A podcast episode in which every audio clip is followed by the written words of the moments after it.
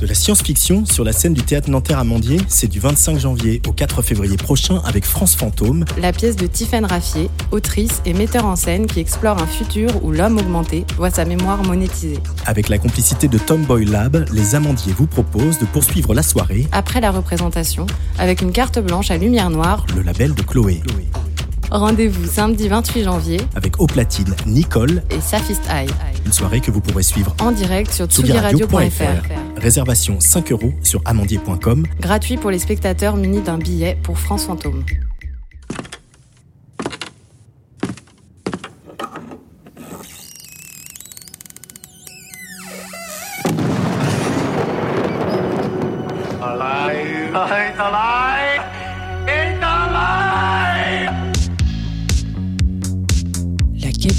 Curiosités, Alexandre Berly sur la Tsugi Radio.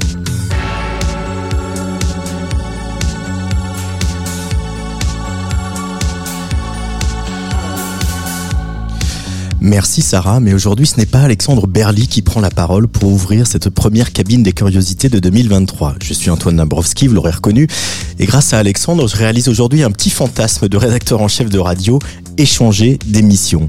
Oui, car nous avons décidé que l'invité de cette cabine serait La Muerte, l'alias d'Alexandre Berly, euh, à qui j'ai le plaisir euh, de tendre aujourd'hui un miroir pour qu'Alex nous raconte La Muerte, ses influences, ses méthodes de travail, son parcours et son immense culture musicale. Bonjour La Muerte, bienvenue chez toi. Bonsoir Antoine, Ça va bien? Ça va et toi? Très très bien en ce début d'année. Alors je vais faire tout comme toi, je vais faire un, un petit récap express dans lequel on rentrera plus en détail pendant une, une bonne heure. Au tout début, tu étais Thanaton, donc déjà la mort était présente hein, quand même, hein, au sein du duo de DJ Anteros et Thanaton, avant de devenir La Muerte, d'affirmer un style qui embrasse l'électroclash, les jeunes gens modernes et le dance floor. Première EP, Through the, the Circles, pardon, en 2014. Ah, 2014 qui est un peu une année cruciale hein, pour le début de ta carrière, car c'est euh, cette année-là que tu as participé à la prestigieuse euh, et regrettée Red Bull Music Academy à ça. Tokyo, euh, avec du beau monde. Il y avait euh, Zebra Cats par exemple, ou, ou le Chilien Alejandro Paz, qui est une, une rencontre un peu marquante aussi, parce que vous avez fait deux EP euh, ensemble. C'est à peu près cette période-là aussi que tu vas rencontrer euh, David Shaw euh, et Charlotte Decroix qui sont à la tête d'HMS Records, Her Majesty's Ship, qui euh, va devenir un peu ta maison pendant quelques années. Tout à fait. Et il y aura aussi des transmusicales de Rennes, coup de cœur de, de Papy Brossard pour le projet de la Muerte, qui va te, te programmer puis te faire jouer régulièrement à l'Ubu, la, la- voilà, la salle mythique de Rennes. Alors là, les dates s'enchaînent en club, en festival. Arrive enfin le temps de l'album 2017, The Inner Out, avec lequel tu vas faire pas mal de scènes, euh, pas mal de live. Euh, une résidence à Rins France aussi, Vin. L'EP Notre Espaceur, ce qui lui est sorti en 2019, euh, et puis une arrivée ici à Tsugi Radio comme résident. Depuis, il y a eu deux EP autoproduits qu'on a abondamment joués, qui s'appellent Alchemicals et Ashram Temple, qui t'ont permis de retrouver le chemin des clubs après, euh, tu sais quoi, avant que tu ne révèles en toute fin 2022 un duo, un duo qui s'appelle Taste, ton association avec ton vieux complice Yann Wagner, euh, avec qui euh, tu avais tourné pour la tournée de son premier album à lui, 48 Hours, et puis aussi avec qui tu as partagé un studio pendant quelques temps, Exactement, pas très loin d'ici à Pantin. pas très loin d'ici à Pantin. Il y a eu beaucoup de studios à Pantin d'ailleurs, hein, de, de la bande de, la, la musique électronique parisienne. Alors voilà, là on a donné les grandes lignes, on a une bonne heure pour explo- explorer tout ça. Vous écoutez Tsugi Radio, bienvenue dans la cabine des curiosités de la Muerte, vous l'émission qui pousse porte du studio des artistes et qui s'invite pour les écouter et les regarder composer.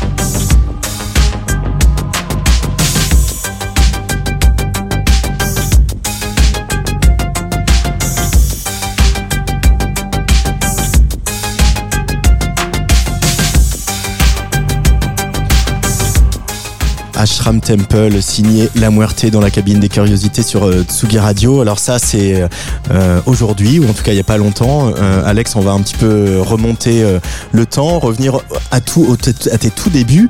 T'as chopé comment le, virus de la production? Je pense que c'était vraiment la conséquence logique de, de premières expériences en groupe où au final euh, ça se traduisait plus par un jeu politique que- que- que- qu'un jeu musical.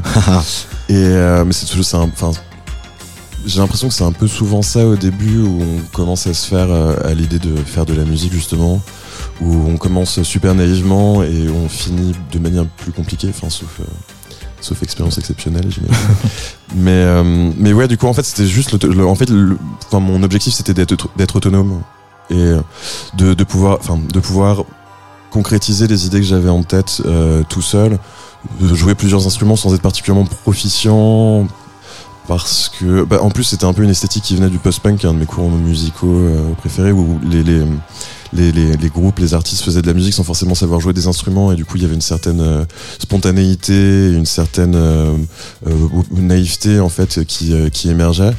Et du coup j'ai appris sur le tas finalement tout seul à force d'expérimentation. Il n'y avait pas encore euh, à ce moment-là, j'ai l'impression de parler comme un vieux. Il y avait, il y avait pas, il y avait pas encore tous les hum, tous les tutos YouTube. euh, Enfin, c'était vraiment le, le tout début de ça. Donc c'était vraiment de l'expérimentation, beaucoup de beaucoup d'erreurs. Et, euh, et- mais après c'est hyper passionnant le- le- l'enregistrement, le, le, le, le, le- le, le- le- le fait de faire de la musique, de l'enregistrer, de la, de la, de l'arranger, de, de la traiter. Enfin, c'est un, un puissant fond. Il, il- il ressemblait à quoi? Alors, je, je vais dire ton premier studio, mais euh, je pourrais dire, euh, voilà, t'as le premier coin studio dans ta chambre. Euh, quand tu, euh, voilà, est-ce qu'il y avait une guitare? Est-ce qu'il y avait euh, euh, une MPC Est-ce qu'il y avait un Le- vieux synthé? Bon tant pis le, le tout premier, mais c'était avant même, avant même que je fasse Anaton, donc c'est vraiment. Enfin, c'était vraiment en- dans les années 2000. Euh, bah, Il y avait un ordinateur avec pas mal de VST craqués, il y avait un micro-corg et une basse, globalement, c'était ça. Ouais, Finalement, c'est un peu les fondamentaux de la muerte, tout ça. Un micro-corg, euh, voilà, des VST peut-être moins craqués aujourd'hui, et une basse, c'est quand même un peu des éléments essentiels dans ta musique, Ah, les- alors ces la- trois aspects-là. quoi. La, la basse, oui, parce que c'est, vraiment l'instrument. euh, Enfin, c'est mon premier instrument et c'est vraiment ce que j'aime dans la musique, qui peut, qui peut être un problème aussi parce que j'ai un peu tendance à en mettre trop euh, de la basse. Mais c'est oui, c'est vraiment le, le truc qui me parle. Et puis oui, des synthés aussi. Même si le microcorg, c'est, euh, avec un peu de recul, c'est pas forcément le premier synthé que j'aurais dû choisir. mais euh, mais ouais, ouais, effectivement. Après, je sais pas, c'est peut-être un c'est peut-être un hasard. Enfin, c'est peut-être parce que j'ai commencé avec cette base-là que j'ai évolué de cette manière-là. Mais en tout cas, oui, effectivement, c'était ça. Et après, qu'est-ce qui, euh, c'est vraiment euh, comment comment on la bascule vers le, le DJ, vers euh, le club Elle, elle s'est opérée alors que euh, quand on est un garçon qui a grandi en écoutant du post-punk. C'est euh, bah, la- la- l'amour de la nuit. Euh, non, mais en fait, il y a vraiment un truc physique avec la musique de club. Enfin, tu- je pense que tu vois ce dont je parle. C'est la basse, encore une fois, euh, qui a une place relativement prépondérante dans la musique de club. En tout cas, la musique de club que j'aime. Et, euh, et, en fait, il y a un, je trouve qu'il y a un, vrai lien quand on fait de la musique, à fortiori de la musique électronique, entre ce qui se passe en club, la psychologie des gens sur le dance floor, la psychologie tout court autour de, autour de la musique finalement, et la musique de club dans le club, et le fait de faire de la musique chez soi, en fait le, le fait de générer des émotions, de de- de- d'avoir quelques clés de de, de, de, j'allais dire de mécanismes à activer pour euh, pour que les gens puissent, euh, enfin pour, pour, enfin, pour puissent interagir avec les idées qu'on essaye de- d'exprimer, ce genre de choses. On va euh, Et, évoquer. puis- et puis aussi une, une forte passion pour la musique en elle-même et le, enfin, passer des disques, c'est vraiment, euh, c'est vraiment, enfin c'est un, enfin moi j'estime que mon, enfin j'estime, je, je pense que mon activité elle est vraiment, enfin il y a trois pôles, il y a le, le, le- la production, l'enregistrement de la musique, le fait de jouer cette musique en live et jouer les disques des autres en DJ et je trouve que chacun de ces pôles se nourrit l'un de l'un de l'autre en fait.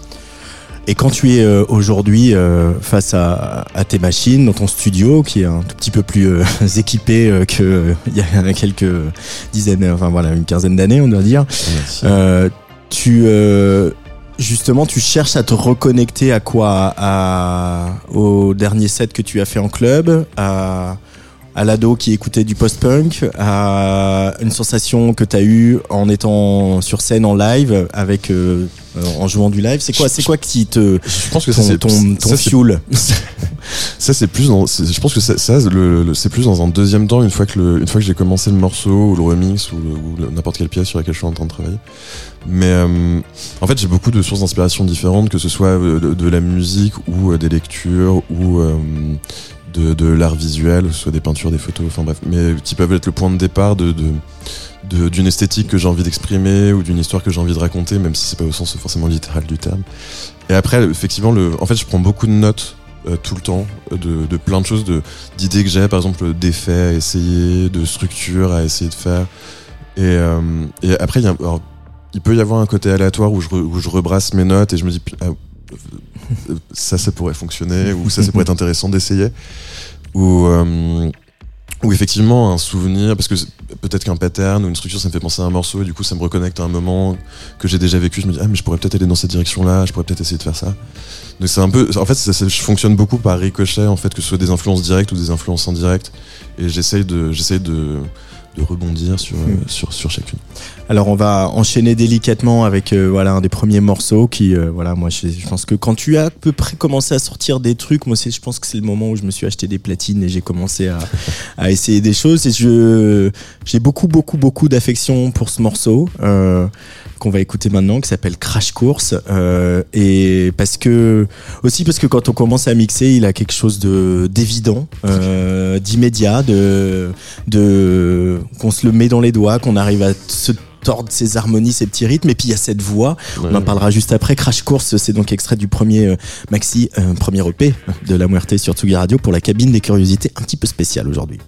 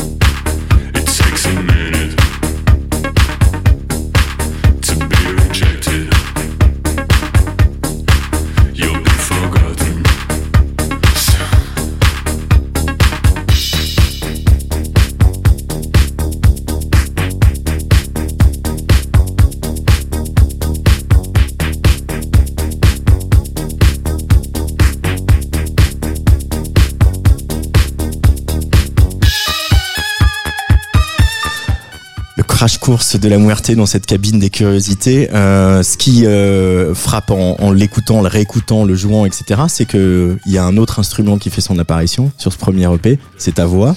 Euh, ça s'est euh, profilé comment Alors sur ce premier EP, c'est la voix d'Yann en fait. C'est pas du tout. Ah, c'est la voix d'Yann C'est pas la mienne. Ouais. Mais je le savais même pas, tu vois. Ah oui, c'est vrai. Pourtant, a- enfin, j'ai le sentiment qu'on la reconnaît quand même. Vous avec vos deux voix de baryton là tous les deux. On n'a pas exactement le même timbre. Mais, vrai. euh, mais ouais, non, mais enfin, l'histoire drôle de ce morceau, c'est que, en fait, donc en fait, effectivement, je tournais avec Yann dans la tournée de son, pendant la tournée de son premier album, donc euh, qui était sorti sur Chen, qui s'appelait 48 Hours. Et on avait fait une date en 2013, je crois que c'était en février 2013, au Temps Machine à jouer les tours, où je suis retourné récemment dans le cadre de la tournée de Sugi. Et euh, en fait, c'est le soir où j'ai rencontré euh, David Shaw, donc qui, fait le label à la- Ship avec Charlotte Decroix. Et on avait euh, discuté tout au long de la soirée. Et moi, je, par curiosité, il me demandait ce que je faisais. Je lui ai dit que j'étais en train de finir des morceaux. Et, euh, et que je partais euh, finir le, les 10 morceaux. euh, Enfin, il n'y avait pas de 10 morceaux, mais enfin, les, mo- les morceaux mentionnés. La semaine, juste la semaine suivante. Et, Mhm. et en fait, on a échangé nos numéros et au bout de la, enfin, quelques jours après, il m'a appelé en disant genre, mais, il faut, que- il faut que tu me les envoies, nanana. Et, et après, il m'a rappelé en m'insultant. Et, euh, et euh, parce, parce que en fait, il avait vraiment aimé. Et en plus, moi, c'était la première fois que j'envoyais des morceaux solo vraiment à quelqu'un. Donc, Ouais. euh, et moi, je connaissais David parce que j'aimais beaucoup ce qu'il faisait sous Siskid. Donc, c'était vraiment, euh, enfin, Siskid qui était un de ses projets précédents. Et, euh, et c'était hyper surprenant pour moi que quelqu'un, quelqu'un soit intéressé par la musique que je produisais. Et en fait, Crash Course, c'était le dernier morceau que j'avais fait et je pense que le, je l'ai fait en deux heures, quoi. Bah, c'est- souvent ça. hein. Euh, Bah, Il n'y a pas de règle en fait. C'est un peu le, c'est un peu le truc qu'on voit à l'usage, c'est qu'il peut y avoir un morceau qui tombe en ouais en deux heures ou en tout cas la colonne vertébrale tombe en deux heures et d'autres coups tu mets un mois. Enfin c'est un peu la, la magie ou la douleur du truc. Mais euh, Est-ce que euh, aujourd'hui, avec un peu de recul et euh, plusieurs, euh, voilà, il y a eu pas mal de remix aussi hein, chez euh, pour la Muerte. Euh, est-ce qu'on le sait plus ça, même si euh, un morceau qu'on met deux heures à faire ou deux mois ou six mois, est-ce que on, on le sait plus le moment où il est prêt ou on est toujours dans cette euh, le doute, il est essentiel à, à la condition de l'artiste? euh, alors, je sais pas s'il est essentiel à la condition d'artiste. En tout cas, il fait partie intrinsèque de mon procédé, de mon processus de travail malheureusement. Euh, non, c'est, enfin, moi j'ai un peu du mal, j'avoue. C'est, enfin, j'ai toujours pas suffisamment confiance, je pense, pour me dire que ça c'est fini. Et puis en plus, je suis hyper, euh, enfin, j'essaie de me faire violence en fait pour finir, Ouais. parce que je pourrais toujours faire mieux, enfin, différemment. C'est un peu compliqué. C'est un- un- une sorte de masochisme un peu parfois, mais euh, mais je pense que ça dépend des ça dépend des cas de figure. Il y a euh, des, c'est pour certaines certains morceaux, certains remixes, ça peut sembler assez évident.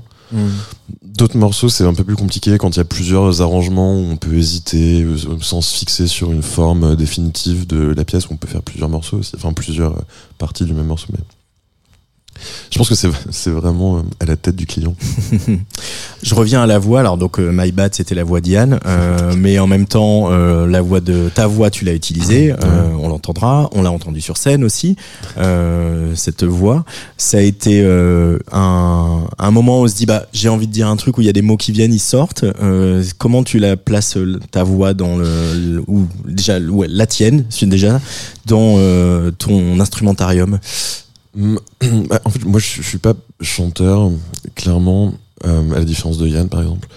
Euh, je suis pas chanteur, et moi, en fait, la voix, je l'ai toujours considérée comme un instrument supplémentaire.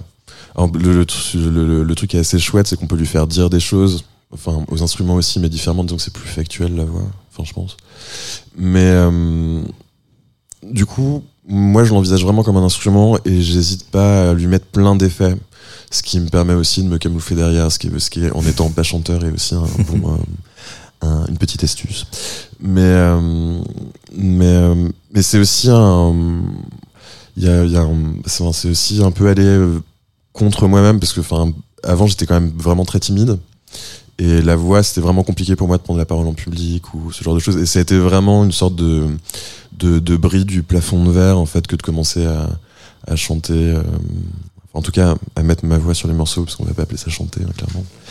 Mais, euh, mais ouais, mais, et oui, le premier morceau, c'était euh, A Game Called Tarot. Euh, donc sur le, mon deuxième EP qui était sorti en 2015 sur HMS.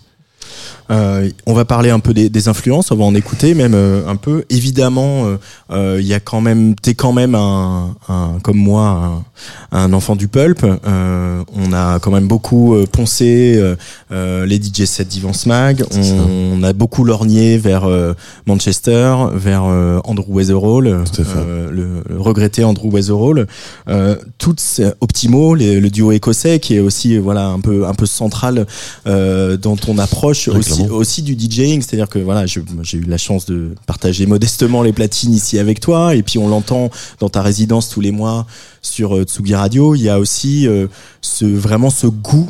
euh, de la culture musicale, de, de tu es très euh, méthodique dans ta manière de d'organiser la musique, euh, que ce soit sur tes clés USB, euh, dans ton ordinateur, chez toi, etc.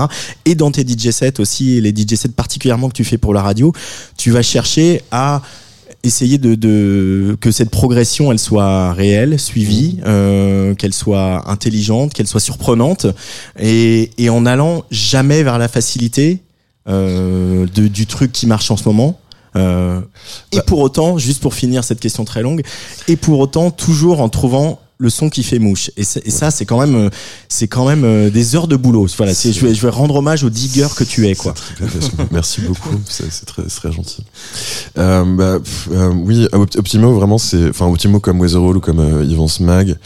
En fait, moi, ce que j'adore avec eux, et ce qui m'a vraiment marqué, et, et où j'ai, où j'ai vraiment essayé de me calquer dessus, c'est le, l'aspect transversal, en fait, de leur sélection.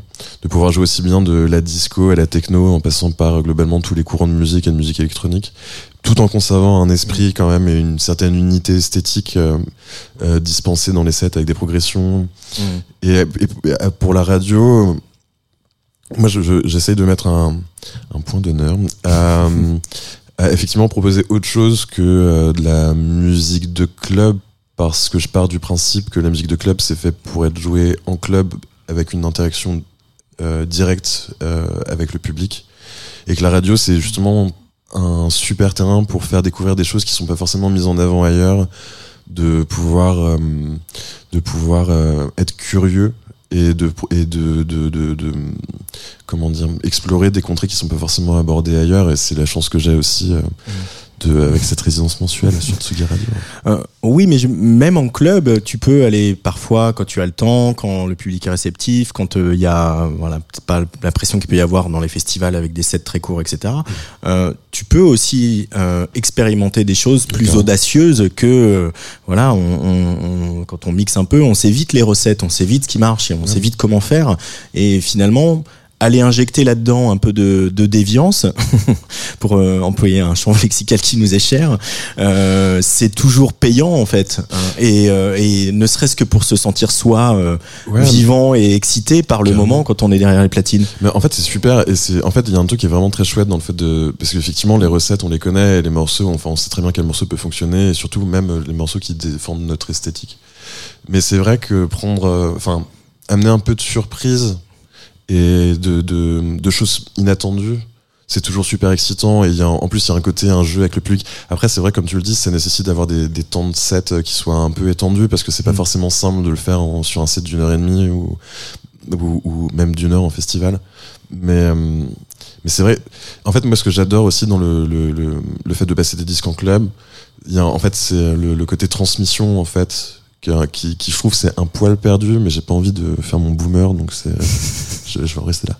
Mais, euh, mais c'est vrai que, en fait, c'est aussi, parce qu'on parle de la radio pour découvrir des de, de, de, de la musique, mais le club, c'est aussi un endroit pour découvrir de la musique. Et c'est vrai que de, de, de jouer avec l'inattendu et de prendre le public par surprise, c'est aussi leur permettre de, bah, de sortir un peu des codes convenus du club et des sets tunnels et de, de, de leur faire voir la nuit autrement, la danse autrement, la culture du DJ autrement. Et je trouve ça super intéressant. Alors, euh, j'aimerais qu'on parle vraiment des influences, euh, notamment euh, euh, un peu des jeunes gens modernes et de la scène rennaise, mais d'abord, euh, puisque tu m'as demandé de, de, de choisir dans les propositions d'influence, euh, j'ai choisi un morceau. Je ne vais pas l'annoncer, tu le désannonceras.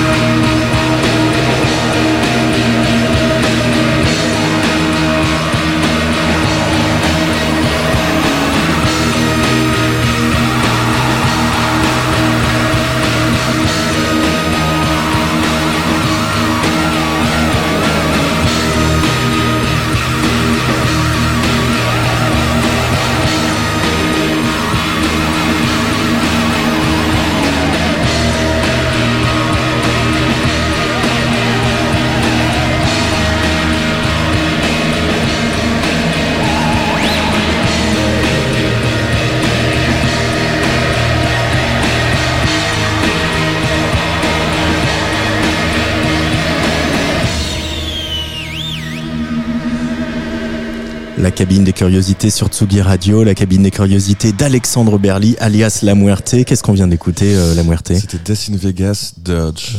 Et c'est sorti. en 1999. Énorme surprise. Ouais, une énorme surprise. Ouais, on pensait tous les deux que c'était un petit peu plus tard, mais euh, en fait, euh, c'était que 1999. Bah, c'était aussi une période. euh, voilà, je, hors antenne, je citais mon illustre, euh, notre illustre, parce que toi aussi tu es animateur radio maintenant, notre illustre confrère Bernard Lenoir, qui officiait, euh, qui a officié pendant plus de 30 ans sur France Inter, euh, avec euh, tout le bien qu'il a fait euh, au rock euh, français, au rock britannique, au rock américain, tous ces groupes qu'on jouait à Radio France.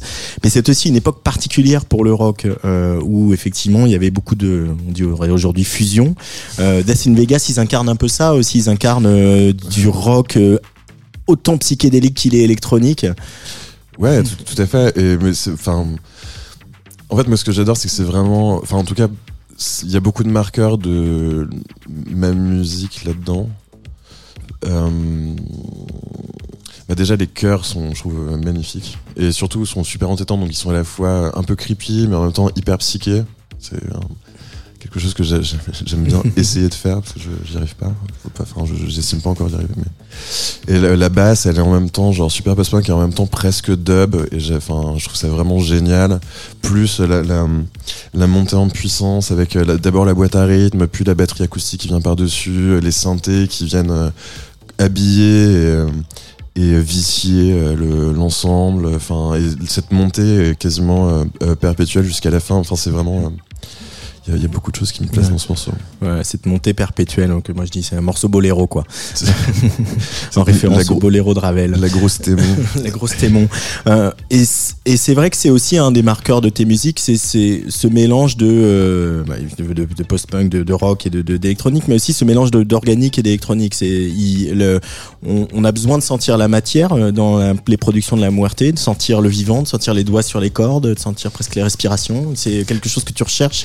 Bah, en fait, je trouve ça super intéressant de faire cohabiter euh, l'organique et le synthétique.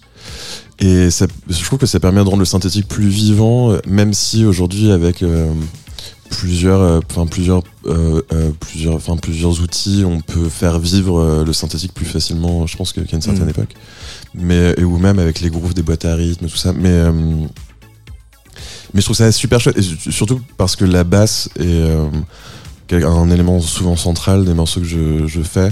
J'adore. euh, euh, euh, j'adore se faire rencontrer la basse électrique et la basse synthétique en fait parfois en question-réponse pa- parfois en, en layer enfin parfois superposé Mhm. avec des trous enfin je trouve ça super intéressant parce que ça donne de l'air ça donne il y a un côté- enfin il y a forcément un, un certain groove qui s'en dégage et, euh, et je, je trouve que ça apporte un vrai truc comme la, la- comme comme la guitare par exemple ou effectivement la voix ou même euh, ne serait-ce que des petits éléments de percussion euh, enregistrés Ouais. à la main euh, par-dessus une, une par-dessus une boîte à rythme euh, qui est euh, qui est complètement euh, euh, euh, synthétique en fait.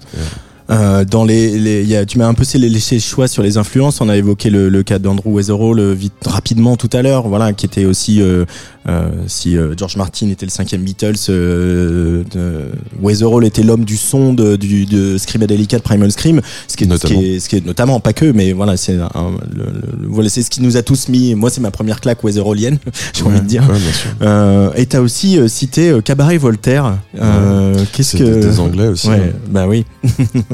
Bah, Cabaret Voltaire, c'est euh, c'est la, scène de Sheffield, donc période post-punk, donc 78-84, on va- euh, très, très gros trait.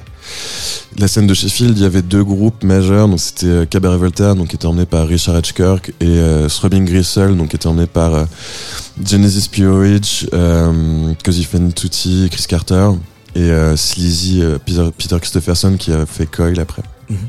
Enfin, même pendant. Et euh, bah, c'était une musique qui est un peu plus industrielle, donc avec plein de techniques différentes, donc très, enfin, très synthétique aussi, mais avec de la basse aussi.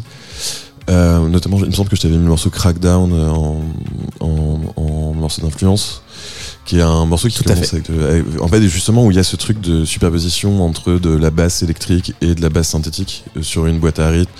Ils utilisaient beaucoup de choses. Il y avait du, collage, des textures, du field recording, des micros. Ils étaient super punk aussi. Ils savaient pas forcément jouer des instruments, beaucoup d'expérimentation. Et euh, en fait, moi, je suis globalement autodidacte et c'est euh, ce qui est une bonne chose, je trouve, parce que du coup, ça m'a très vite euh, imposé de penser hors de la boîte qui est l'harmonie, et même si après je, m'y suis mis forcément, et qui est, mais en fait, qui, qui laisse pas trop la place à autre chose que d'expérimenter. Et c'était exactement ce que ces groupes faisaient en fait. Il arrive Sans me comparer, je, Mm. petit disclaimer, je, me- je me compare pas du tout à Cabaret Voltaire ou Robin Grisson, hein, loin de là. Mais, euh, mais en fait, je me sentais, je me sentais, en fait, en tout cas, ma démarche, ma démarche est proche. Le, le, ce qui nous ressort euh, l'est totalement. Euh, il arrive quand même le, le temps de ce premier album qui s'appelle The Inner Out euh, en 2017. Euh, comment tu l'abordes euh, ce, ce moment euh, C'est c'est important et à la fois quand on est issu de la scène électronique, quand on tourne en club, etc. C'est pas une étape obligée. Non. Peut-être de moins en moins aujourd'hui. Euh, et pourquoi avec toi d'abord, puis avec Charlotte et David, vous décidez qu'il est important de cristalliser la Muerte avec un premier album? Bah, en, en fait, le, le- le- l'idée de la moi, enfin, en fait, j'ai jamais, ju- j'ai jamais voulu, enfin, j'ai jamais su et j'ai jamais voulu choisir entre le club et la salle de concert globalement. Et, euh, et, et, je trouve ça assez chouette justement de pouvoir faire euh, euh, un peu comme Cosmo que j'ai eu la chance de recevoir euh, dans, dans l'émission euh, Cosmo, Cosmo Vitelli. Vitelli. Oui, pardon. Cosmo Vitelli. Moi, je trouve ça chouette de pouvoir, avec le même pseudo, explorer plein de choses différentes et faire aussi bien un album plus emprunt dans, le, dans la salle de concert et des maxi plus emprunts dans le club. Mm. Euh, et en fait, avec du recul, j'aurais peut-être dû l'angler différemment, mais moi, la manière dont je voyais l'album, c'était euh, plus une photographie de ce qu'était la Muerte à ce moment-là. Donc, c'était plus un, un regard vers euh, tout ce qui s'était passé jusqu'à ce jour-là, donc plus un regard vers le passé. Et j'aurais peut-être dû plus l'ouvrir sur le futur, en fait. Mais euh, c'est un regret que j'ai euh, a posteriori, hein, c'est pas très grave. Parce que c'est vrai qu'il y avait une, une, une volonté dans la manière dont on présentait, même graphiquement, qui était quand même très un peu rock. Tu vois, le noir Ah, et blanc, ouais, le perfecto. euh, euh, Il y avait une esthétique euh, rock. c'est- la manière dont je m'habille aussi, mais C'est vrai, au quotidien. tout à fait. Euh, du coup, c'est facile pour faire du noir et blanc. Mais, mais non, mais ouais, non, mais en fait, l'idée derrière l'album, c'était de, c'était de faire une photographie de ce qu'était mon esthétique à ce moment-là.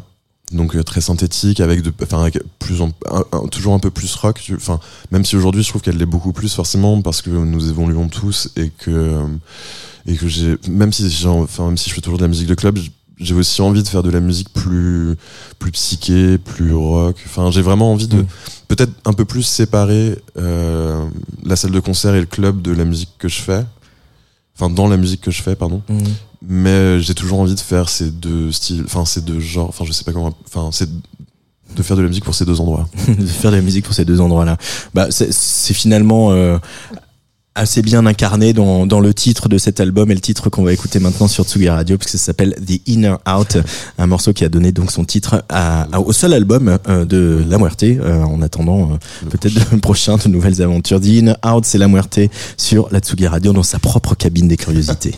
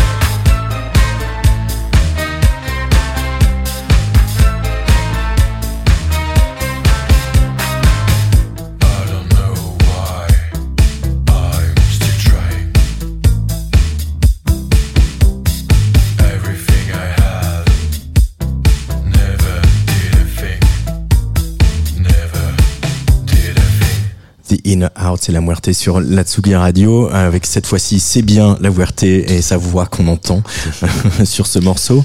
Euh, Il y a aussi un, élément qui est finalement euh, caractéristique du son de la Muerte. C'est ces espèces de petits arpèges euh, de synthé un peu suraigus, un peu qui vrillent à la limite de la distorsion, qui viennent un peu vriller le cerveau comme ça. Ce goût-là, justement, c'est des émanations de ton goût pour le post-rock ou le post-punk, pardon. Mais ou est-ce que c'est quoi Qu'est-ce qui te plaît avec la manipulation de ces sons-là par rapport euh, en contrepoint de, tous les sons graves, euh, ta voix, la basse, etc. Bah justement, c'est pardon, Euh, c'est exactement ça. C'est l'importance du contrepoint en fait, parce qu'avec avec beaucoup de basses, c'est vrai que ça pourrait être assez plat ou et, et c'est vrai que comme la voix, elle a tendance à se placer au milieu, les guitares aussi, les leads de synthé.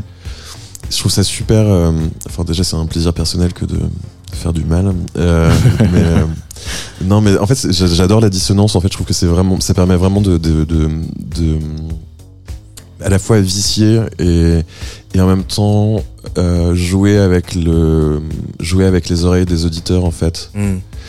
Et, euh, et puis d'être super créatif, mais euh, parce qu'on peut faire tout et n'importe quoi. À partir du moment où on n'est plus dans le dans la clé du morceau, c'est euh, c'est la roue libre en fait. Mais et le, le- et- Dans la clé, dans la tonalité, oui, tu veux la- dire dans- oui, pardon. Ouais. dans le- Ah oui, donc tu, tu vas, tu vas chercher les dissonances, quoi. bah, moi, c'est un, c'est un plaisir personnel, ouais. C'est, euh, c'est, mais c'est vraiment jouer avec, c'est vraiment jouer avec le- l'ensemble de, de- des, parce qu'il y a, il y a aussi un côté un peu, euh, pas de recette, mais euh, mécanique, tu vois, qui vient de, Mm. qui peut venir aussi de la musique de club, tu vois, où, où, où c'est un, c'est un procédé qui est assez utilisé, tu vois, pour faire monter la tension ou ou générer un peu d'inconfort en fait jusqu'au Mm. moment où par exemple dans un break et et après euh, qui disparaît au moment du, du drop ou quand le- la rythmique et la basse reviennent tout ça mais Qui euh, peut être un procédé aussi au moment euh, sur les transitions où on, Ouais, va, ouais, on va carrément. chercher un, deuxième disque qui est euh, juste un demi-ton au-dessus Ouais, et qui va faire. mais parfois ça fonctionne et, euh, et c'est- sûr. c'est un peu la magie du truc mais mais c'est vrai que j'aime beaucoup la dissonance et puis ça va aussi un peu avec une esthétique un peu un peu noire fantastique on se- enfin sans aller jusqu'à emprunter à la musique de film euh, des compositeurs comme Danny Elfman ou quoi que ce soit ou qui, qui, qui utilisent aussi euh, ce procédé de manière euh, très systémique. Mais euh, mais moi enfin moi j'adore en fait j'adore le cette espèce de zone d'ombre enfin de zone grise de l'inconfort et de et de en fait je je trouve qu'il y a une super puissance évocatrice aussi derrière euh, derrière les dissonances Et est-ce qu'il y a une euh, aussi dans cette euh, cet inconfort euh, ce qui nous qui nous euh, titille, qui vient nous peut-être nous interroger aussi? Est-ce que c'est un moyen d'accéder à une, une émotion peut-être plus plus plus authentique, moins intellectualisée? Est-ce que il y y a de ça aussi ou? Euh, je, je pense que c'est un de la provoquer peut-être? Euh, peut-être qu'inconsciemment, c'est aussi fait pour pour pour maintenir l'oreille de l'auditeur ou de l'auditrice éveillée et qui un truc de concentration. Euh, mais c'est vrai en fait. Enfin, il y a un vrai jeu avec ça. Mais oui, après, enfin, c'est un peu comme euh, interpréter les rêves. Il peut y avoir plein de Ouais. plein de significations derrière. hein. Euh, Il y a aussi au- au- autre chose là sur la, voilà sur l'album sur The Inner Out ça c'est très présent peut-être que ça allait un tout petit peu moins sur tes, dernières productions euh, solo mais il y a aussi cette volonté de garder beaucoup d'air et même pas mal de dynamique alors la dynamique euh, on va faire l'instant geek c'est le la différence entre les sons très forts euh, le le, très, le forté d'un orchestre où tous les euh, musiciens et les percussions jouent en même temps et le moment pianissimo où il y a très peu de son voilà ça c'est ce qu'on appelle la dynamique euh, et c'est vrai que dans la musique de club, notamment euh, voilà le DM, etc., c'est des choses où il n'y a pas beaucoup de dynamique, où c'est tout droit dans ta face Ouais, tout le temps. c'est compressé. ouais. Euh, et et euh, chez dans la musique de la Muerte, il y a une certaine forme de dynamique, plus que dans d'autres musiques électroniques. Bah, en fait, moi, j'essaie de pas trop compresser en général, parce que justement, en fait, je joue beaucoup sur la vélocité et sur, euh, sur justement, enfin, c'est aussi une manière pour moi d'humaniser la musique que je produis. Mm. De que ce soit la musique qui soit enfin, jouée au doigt, euh, que ce soit la, la basse, la guitare ou des instruments plus euh, plus traditionnels entre guillemets. Et après, dans les synthés, en fait, le truc c'est que selon, par exemple, si on utilise des vieux synthés, selon les notes, en fait, c'est par rapport à certains certains points de fréquence, en fait, c'est pas exactement la même intensité. Mais j'essaye de j'essaye de pas trop compresser pour justement garder la vie dans ces euh, dans ces, dans ces, dans ces plages, en fait, dans ces moments-là. Et, euh, et puis en plus, comment dire ça? En fait, le, j'ai, en fait, hmm. j'ai, en fait, j'ai pas trop envie de me conformer aux standards de l'industrie. Ça, m'ennuie profondément, vraiment de, de surcompresser, que ce soit la recherche de l'efficacité. En fait, je, comment dire? Je fais pas. En fait, je fais pas de la musique de club comme, euh, je sais pas moi, Kink ou euh, ou, euh, ou Richie Houghton ou enfin ou n'importe qui qui fait que de la techno ou de la house, qui, est vraiment dans un but purement, certes musical, mais aussi très fonctionnel. Où là, c'est, enfin, il y a une recherche de euh, d'optimisation des fréquences pour que ce soit le plus fort, le, le meilleur rendement de basse possible par rapport au kick.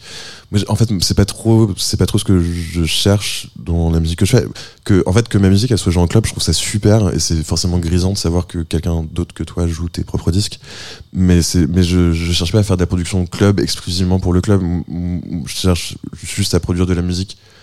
Après, a un truc super égoïste, mais de, en fait, je cherche à produire la musique que j'ai envie d'écouter.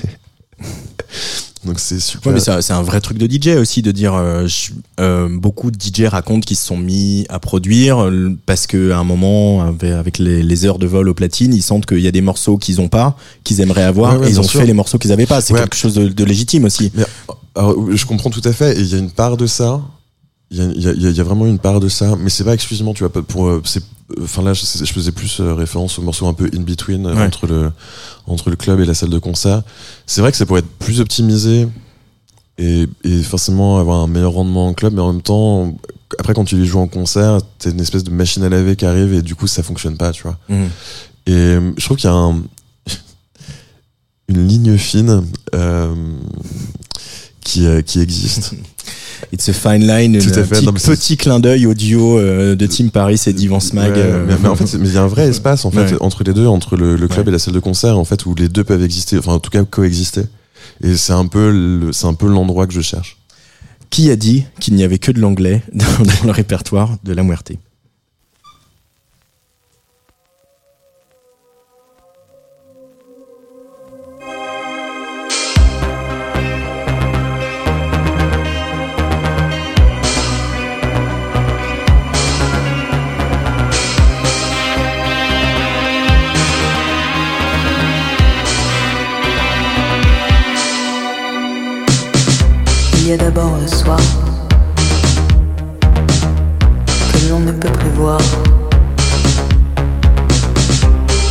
Le possible comme un exutoire. Il y a l'inévitable, le nectar et le diable qui m'invitent à lâcher, qui me poussent à plonger. Il y a le rire des gens qui prient dans les tourments semble se muer en litanie des. Il y a le soir encore, quand le diable vous tient, vous traîne, vous vous demande de trancher devant tant de beauté, devant tant de beauté.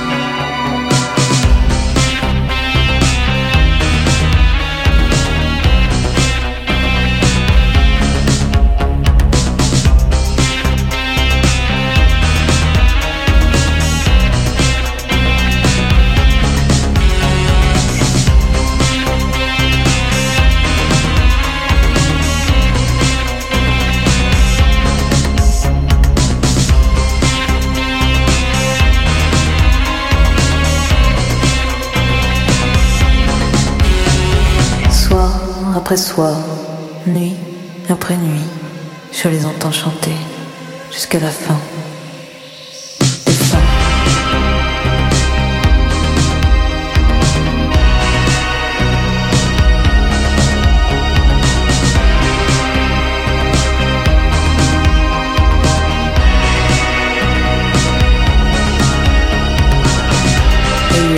Le jour d'après, celui même que je tais, à mon triste dessin. Il y a l'absurdité où je fais fi de tout, de voir le ciel tomber. Il y a bien sûr les points d'acmé où tout nous a lâchés. C'est défait, c'est rompu, et il y a culs encore. Et dans ce triste décor, c'est bête, à en crever. Le soir encore, quand le diable vous tient, vous traîne, vous retient, et vous demande de trancher devant tant de beauté, devant tant de beauté.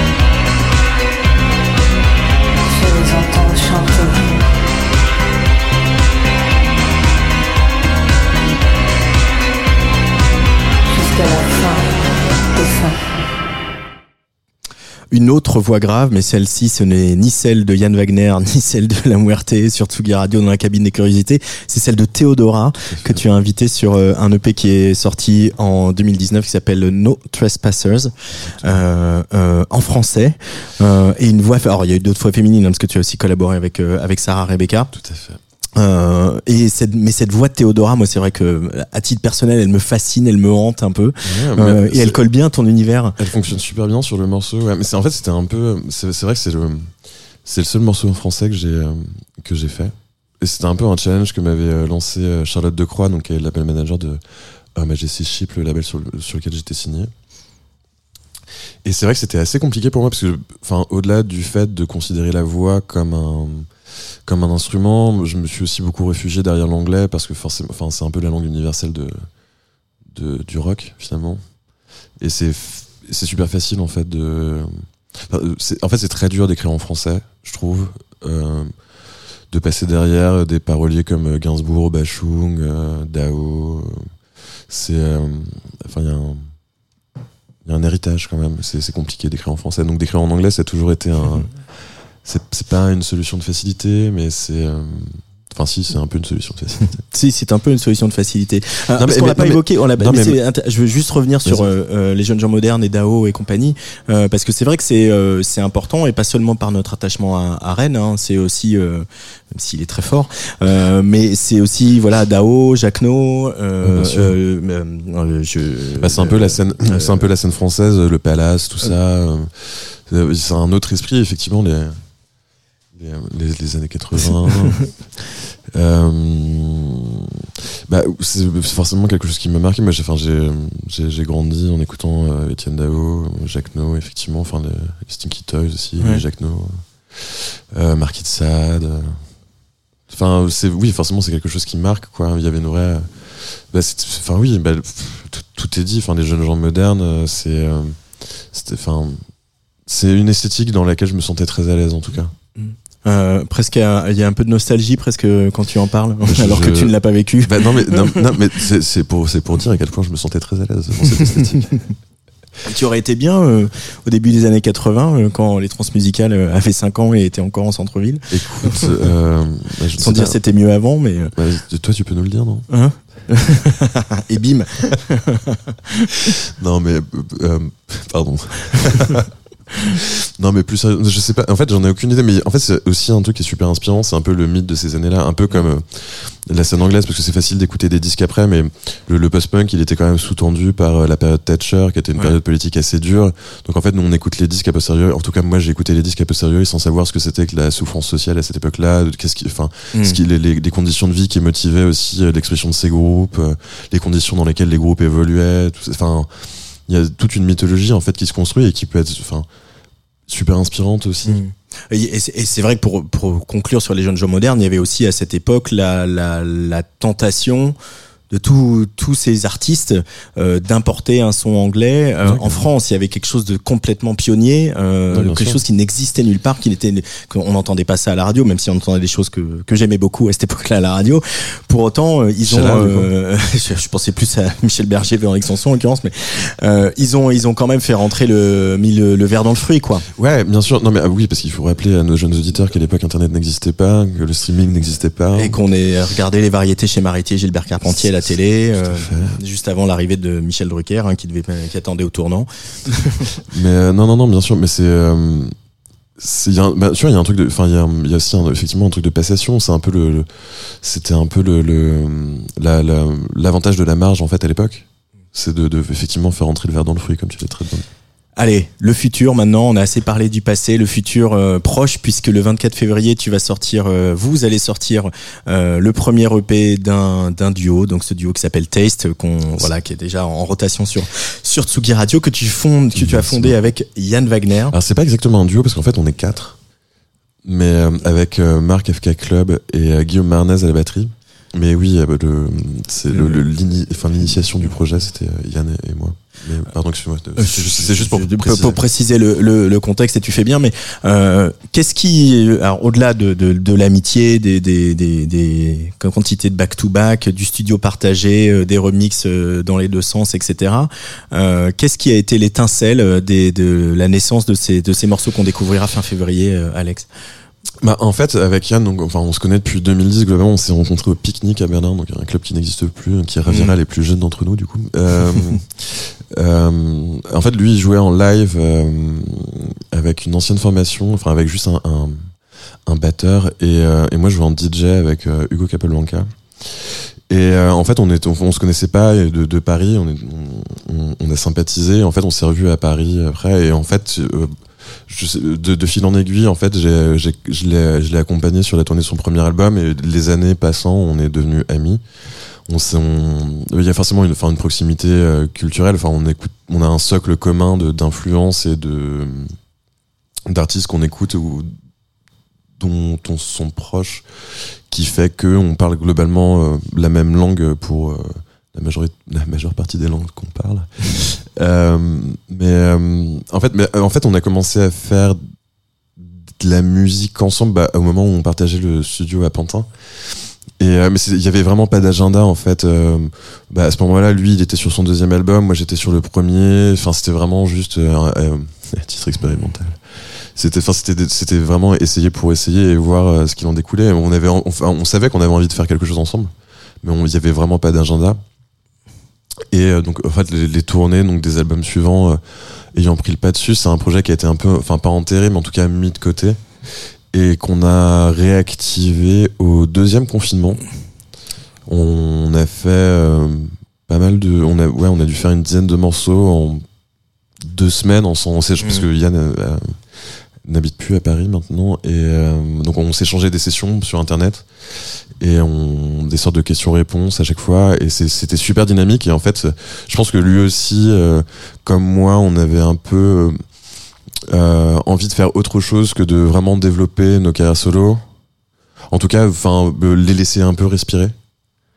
Et euh, et euh, comment dire et en fait enfin l'accumulation de le fait de vouloir euh, faire un truc ensemble, le fait de vouloir euh, explorer une direction différente de ce qu'on fait mutuellement ensemble, euh, enfin que de ce qu'on fait indépendamment. Mm. Excusez-moi pour la, la mauvaise formulation.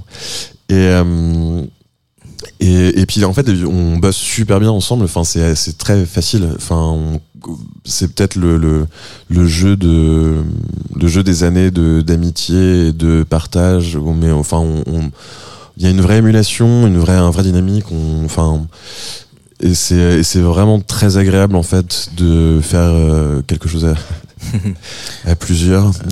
Mais titre. Euh, Et puis ce qui est agréable aussi, c'est de, de te voir, euh, euh, la Muerte. euh, je, je reprends, j'enchaîne. C'est euh, notamment par le, le, le clip du, du premier single qui a été réalisé par Marcos dos Santos, voilà, qui, est- qui est quand même toujours pas loin quand il s'agit de de, euh, de mettre en image toute notre scène électronique underground parisienne. Euh, et puis qui est un bon copain de, de tout de toute la bande. Euh, Il y a aussi euh, du sourire. Alors ça grince, mais il y a du sourire et ça, ça fait plaisir aussi de voir un, un- un peu de sourire euh, chez euh, dans un projet euh, Mais je pense que ça, la Muerte embarque. Mais, mais ça, je pense que c'est plus Yann, parce qu'il est, il est quand même extrêmement farceur. Il est très farceur, Yann. Ouais. Mais euh, non, non, mais enfin, c'est, enfin. Et puis Marco aussi d'ailleurs. Oui, bien sûr. Ouais, ouais, non, bien sûr. Non, mais non, mais c'est génial. Enfin, c'est vrai que, enfin, si on fait un, un parallèle avec euh, mon projet, c'est vrai que j'ai un peu du mal à être, euh, dans le privé, je pense pas, mais c'est vrai que dans la musique que je fais, j'ai un peu tendance à être- peut-être être trop sérieux. Mais c'est justement aussi un truc qui est génial de faire, euh, de travailler avec Yann comme ça, c'est que ça me, en tout cas, moi, ça me déride beaucoup. mais disons, euh, que, tu- disons que tu transportes un peu des blagues d'Alexandre euh, dans euh, Oui. la Muerte. Voilà, parce que Oui, Alexandre, il est plutôt, il est plutôt jovial. on, peut, on peut dire ça comme ça. Mais non, non, mais ouais, enfin, c'est vraiment, enfin, moi, je suis vraiment ravi. Je suis vraiment ravi de, parce que, on- enfin, c'est quand même un projet sur lequel on travaille depuis un certain temps et là de se voir, se- de, voir se concrétiser, pardon, Mm. de voir les premiers singles sortir, les retours super positifs qu'on a, même si c'est le début. Euh, Enfin, je, enfin, je pense que Yann l'est aussi. Enfin, je parle en mon nom, mais je Mm. pense, enfin, je- nous sommes ravis. Et euh, on a juste hâte de continuer d'avancer et de développer le projet euh, autant que faire se peut. Merci, euh, la Muerte, de cette euh, introspection dans ta cabine des curiosités. Euh, merci, merci à toi de m'avoir invité chez toi. de ce miroir que je t'ai tendu pour te venir te raconter dans ta propre Il émission. il y a un truc super égo trip quand tu dis ça comme ça. Ouais, ouais, mais j'aime- bien l'image de le- se dire que Alexandre raconte la muerte aussi. C'est c'est- c'est ça qui est intéressant. Mais je pensais qu'il y a un côté de Dr. Dr. Jekyll et Mr. Hyde du coup. Euh, Ah bah, mais- c'est- T'avais qu'à choisir un autre pseudo. hein. mais, mais, un truc- mais merci beaucoup Antoine. On va se quitter avec Bang Bang Bang, donc le deuxième single euh, de Taste. Il y en aura un autre qui arrive euh, tout début du mois de février, si je ouais, dis pas tout de à bêtises. fait. Day of the Locust qui sortira le 1er février et l'EP euh, Le 24. autotitré donc euh, qui sortira le 24 février. Et puis euh, après, peut-être des petites dates à Paris au printemps, mais on verra, on en reparlera en temps utile. Avec plaisir. Allez, ciao.